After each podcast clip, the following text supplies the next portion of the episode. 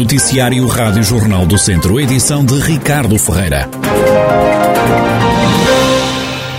Santa Casa da Misericórdia de Viseu denunciou o contrato do Centro de Acolhimento Temporário, o CAT, com a Segurança Social, mas o provedor da instituição assegura que as crianças não vão ficar desamparadas. Adelino Costa alega que há um desajustamento financeiro entre os gastos do centro e o valor comparticipado pelo Estado. A Misericórdia, em cinco anos, teve 700 e tal mil euros de prejuízo daquele, daquela valência. É assim, é que é um valor estipulado, mas que depois eh, não tem, eh, não tem qualquer alteração aconteça o que acontecer. Dizer, isto é verdadeiramente é ridículo. Ou seja, se nós tivéssemos meninos, eh, todos eles muito bem, que não criassem problemas nenhums em termos de despesa, eh, se calhar aquilo até poderia dar. Só que assim, nós temos meninos normalmente com problemas muito complicados de saúde, nós temos meninos que têm que ser internados em Coimbra, por exemplo, no, no Hospital Pediátrico e ficarem 15 dias. Temos de ter uma funcionária permanente lá, com horas extraordinárias, e o, o acréscimo que nos é pago é zero.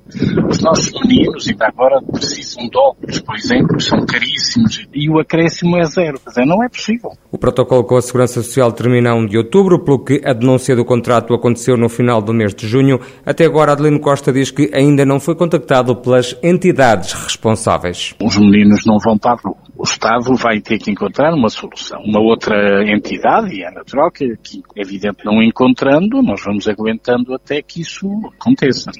É o Estado que determina os, os ordenados, praticamente, é o Estado que determina o valor a pagar, quer dizer, e no resto nós temos é que fazer a gestão. Fica muito, a margem é muito, muito curta para nós conseguirmos. É uma, é uma luta desigual, acho que não, não tem solidariedade da parte de, de, de quem tutela e no fundo que é o grande, é o responsável dos meninos, não somos são eles que nos entregam os meninos ao Estado, quer dizer, não pode depois pôr-se de lado. Para além de Viseu, também Lamego tem um CAT, um centro de acolhimento temporário para crianças, que está igualmente sob a alçada da Santa Casa da Misericórdia Local.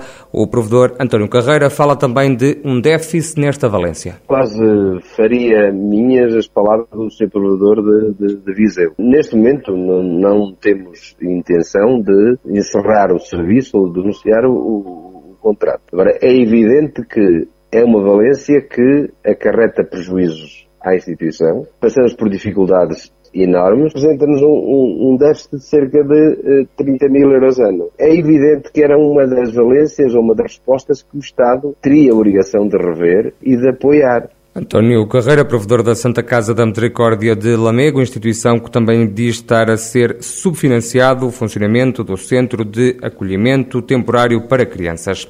O PS perdeu a vergonha, quem o diz é o presidente da distrital do PSD, em causa a inauguração da nova ala dos cuidados intensivos do Hospital de Viseu e a cerimónia que assinalou os 25 anos da unidade hospitalar. Pedro Alves diz que o PS perdeu a vergonha na cara e que já nem o protocolo respeita. O Partido Socialista e, e, e os seus comissários que estão nas instituições nomeados pelo governo perderam a vergonha e já não respeitam sequer aquilo que é o protocolo.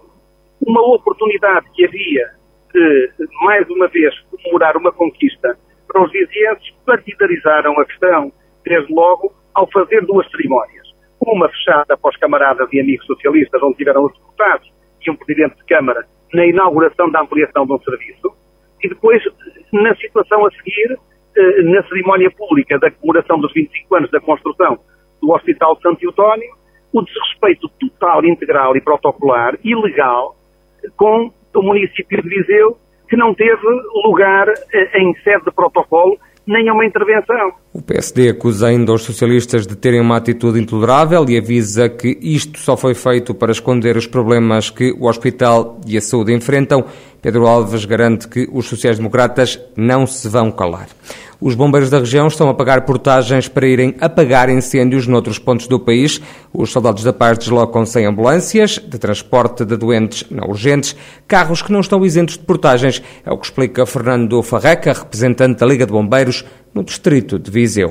O que se passa com esta situação é que as ambulâncias de transporte eh, que os bombeiros têm, que são as conhecidas VDTDs, não estão isentas de portagens. O que é que acontece? Estas viaturas são utilizadas pelos corpos de bombeiros para fazer rendições do pessoal que vai em grupos de combate para fora. Automaticamente estes carros a passar nas portagens pagam portagens e as têm que pagar as portagens destas viaturas. Porquê? Porque houve, inclusive, uma série de conversações da Liga com a Brisa, inclusive com a Secretaria de Estado, acerca desta matéria, e até o momento ninguém quis resolver este problema. Eh, tudo o que é outras viaturas de bombeiros têm via verde e a Brisa entende que estas viaturas não têm que ter via verde e, pronto, e há aqui um diferendo entre, entre a Liga e, e, a, e a Brisa e, e a própria Secretaria de Estado que não resolvem este problema. E em causa estão milhares de euros, afirma ainda Fernando Farreca, representante da Liga de Bombeiros no Distrito de Viseu e comandante dos bombeiros de Oliveira de Frades. Não é fácil arranjar transporte para doentes acamados e com mobilidade reduzida que tiveram alta das urgências e que precisam de uma ambulância para poderem abandonar o hospital. Célia Simões, natural de Óvoa, no Conselho de Santa Combadão, passou por um verdadeiro calvário no dia 19 de julho com uma tia de 94 anos acamada em fase terminal depois de uma ida às urgências do Hospital de Santo António. Célia diz que ligou para vários bombeiros e que não foi fácil conseguir o transporte para a tia poder ir para casa. Eu queria trazer a minha tia com urgência para casa, não queria que ela lá passasse mais uma noite na urgência, tendo em conta que não estava a fazer nada, absolutamente a fazer nada, teve alta e, e, era para vir para terminar em casa. E eu não conseguia transporte para a trazer. Mas contactou de, muitos bombeiros? Bombeiros de Cargal do Sal, Santa Combadão, eh, Tondela, Viseu, e por último foi, Tondela, foi Mango, uh, Nelas, que não levantaram qualquer questão, unicamente se preocuparam, sim, eh, de me dizer, minha senhora, já tentou entrar em contato com as corporações, porque fica um bocadinho mais caro. Nelas ao hospital são, como disse, 10 km. E depois Viseu para aí e depois o regresso, porque é pago ao quilómetro. Já tentou mais próximo, nem me disse que já tinha contactado, até tive vergonha de dizer que tinha entrado em contato com outras corporações e que não tinham, não, não tinham controle, não tinham, não tinham meio para, para me trazer para casa. Célia Simões acabou por pagar 65 euros à Corporação de Nelas. Diz que o Hospital Viseu lhe apresentou várias soluções de bombeiros, passando pela Cruz Vermelha e até por empresas privadas que cobram mais que as associações humanitárias. Célia Simões defende uma solução para este problema. Eu coloquei a situação e disse, olha, estou com este problema, estou, liguei para uma série de portais dos bombeiros, preciso de ajuda para ir buscar a minha tia, porque ela tem alta e eu não quero que ela permaneça aí mais tempo, tendo em conta que já não está aí a fazer nada. E ela, como respondeu, disse, olha, minha senhora, eu posso dar contacto a outros sítios, até incluindo de, de uma empresa, se quiser o contacto também não posso dar, mas olha, minha senhora, isto é o que acontece aqui todos os dias. Todos os dias temos esta situação, que está a passar-se uh, por várias pessoas, uh, várias, várias pessoas, várias... Uh, entidades, portanto, e acho que tem que se ver o porquê que isto está a acontecer. Ficam as queixas de Célia Simões, ela que sentiu muitas dificuldades a semana passada em conseguir transporte para uma familiar de 94 anos que tinha tido alta das urgências. A custo lá conseguiu arranjar transporte. A tia, com uma doença terminal, entretanto já faleceu. Está concluída a instalação do sistema de videovigilância para a detecção de incêndios florestais na comunidade intermunicipal de Viseu Dão Lafões. São 17 as torres que foram colocadas. É o que adianta o secretário executivo da CIM Viseu Dão Lafões, Nuno Martinho. A CIM hum, encerrou há uma semana atrás o processo de instalação do sistema de videovigilância na nossa região, com a colocação da, da, da última câmara e da última torre relacionada com as 17 câmaras que estavam adstritas ao nosso território. É bom lembrar que a Comunidade Intermunicipal fez este projeto conjunto com a Comunidade Intermunicipal da, da região de Coimbra, num, num trabalho conjunto, visto que, eh, num, numa perspectiva também de ganhos de escala e ganhos de complementariedade, porque nunca nos podemos esquecer que uma torre que está colocada num território da Simviseu de Alfões está também a proteger o território da cima da região de Coimbra. E, portanto, em termos financeiros e de escala, decidimos, e, e, bem, há dois anos atrás, quando lançámos esta candidatura e este projeto de instalação conjunta. O investimento conjunto da CIM de Viseu de Lafões e da Comunidade Intermunicipal da região de Coimbra foi de 3,7 milhões de euros.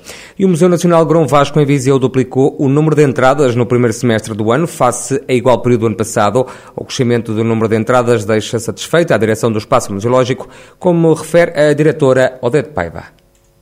O Museu Grão Vasco naturalmente congratula-se eh, por este aumento significativo comparativamente àquilo que foram os resultados de, de 2021, eh, que corresponde realmente a uma duplicação de valor eh, entre aquilo que tínhamos em junho de 21 e os valores de junho de 22. estamos também, e isso também é uma boa notícia, acima dos valores que atingimos em 2020, portanto, os dois anos da pandemia, de confinamento, a esta altura, em junho de 2020, nós estávamos com cerca de 11.500 visitantes, o que neste momento continuamos acima, cerca de 20% acima, eh, e este valor, este crescimento realmente eh, deveu-se essencialmente a, a, projetos que o museu foi capaz de desenvolver, sobretudo ao nível da, da, educação estética e artística, com agrupamentos de escolas e com um projeto que foi eh, enfim, desenvolvido com a Direção-Geral da Educação eh, e com os embaixadores da educação estética e artística que trouxeram ao Museu Grão Vasco muitas crianças dos agrupamentos de escolas aqui à volta. Os números registados até agora estão ainda abaixo de 2019, o ano anterior à pandemia. Quando vamos comparar, por exemplo, com os números de 2019, eh, ainda estamos eh, muito abaixo, ou seja, estamos quase a metade. Em 2019, em junho, nós tínhamos cerca de 33 mil visitantes. Portanto, eh, ainda estamos a recuperar. O que é verdade é que estamos a recuperar também conseguindo atrair novos públicos, o que tem sido, uh, o que é muito satisfatório para nós. Portanto, não sabemos quando é que vamos chegar aos valores de 2019, mas estamos a trabalhar para isso todos os dias e a tentar motivar a visita e a vinda de miúdos mais novos e, e trazê-los para esta, para esta área da estética e da arte e do património em geral. Odete Paiva, diretora do Museu Nacional Grão Vasco, em Viseu, que duplicou ao longo dos primeiros seis meses do ano o número de visitantes face a igual período de 2021.